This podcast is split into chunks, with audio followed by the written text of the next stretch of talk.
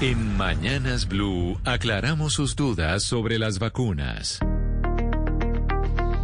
Y la primera consulta que nos llega hoy a través de nuestra línea de WhatsApp nos la hace Carlos y dice lo siguiente, si una persona de 65 años tiene comorbilidades, Gonzalo, ojo, comorbilidades, problemas cardíacos, pulmonares e hipertensión, ¿qué reacciones graves se presentan después de vacunarse contra el COVID-19? Le trasladamos esta pregunta de Carlos al doctor Carlos Agudelo, que es infectólogo y epidemiólogo de la Clínica Universitaria Bolivariana. No, no se espera que las personas, que las condiciones como las que menciona, generen un riesgo mayor de reacciones, de eventos adversos a la vacuna.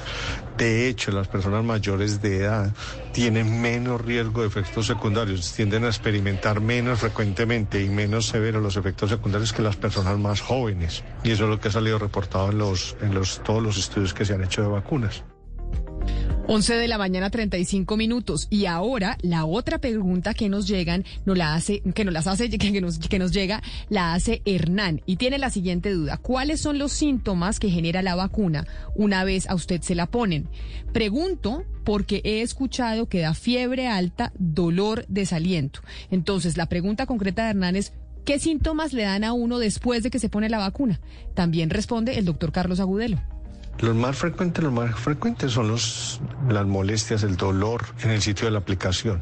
Ese dolor pues tiende a aumentar con el movimiento, que en general es muy leve y puede persistir pues más allá de 24 horas.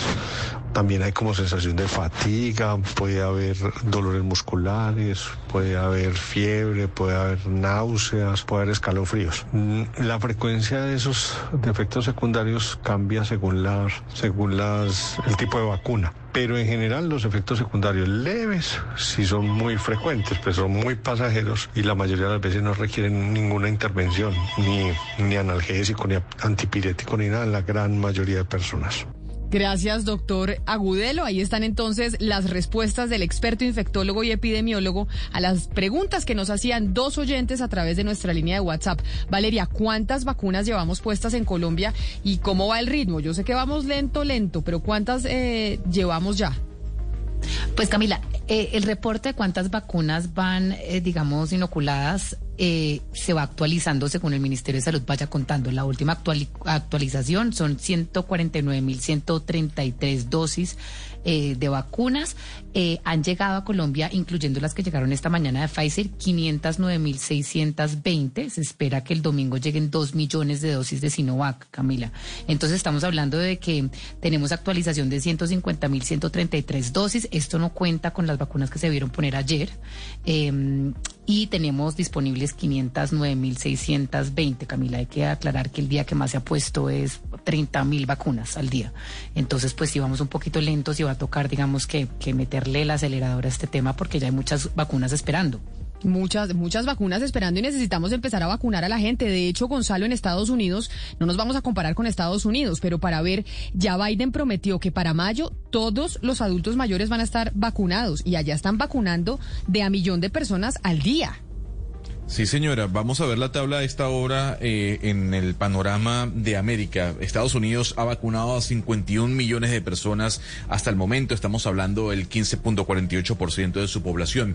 Y lo que dijo el presidente Joe Biden el día de ayer junto con Kamala Harris en esa rueda de prensa o en ese anuncio que, que dieron en horas de la tarde desde la Casa Blanca es que esperan que todos los adultos estén vacunados antes de mayo. Dos meses de lo que, o dos meses antes de lo que tenían previsto ya la Casa Blanca o el anuncio que habían hecho hace un par de semanas. Y en gran parte se debe a lo siguiente. Usted sabe que ya la FDA le otorgó el permiso de emergencia a Johnson y Johnson y ya en los Estados Unidos se está distribuyendo esta vacuna que es de una sola dosis.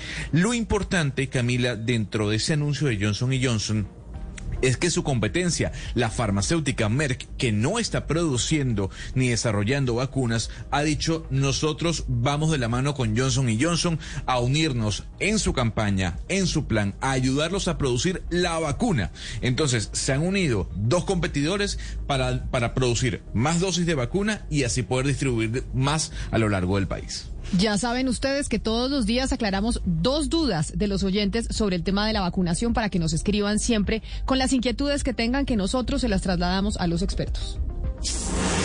La desinformación se combate con datos y voces certificadas. En Mañanas Blue, cuando Colombia está al aire, resolveremos sus dudas sobre la vacuna contra el COVID-19. Envíenos sus preguntas al 301-764-4108 y nosotros buscaremos un especialista que le responda. Blue Radio, la nueva alternativa.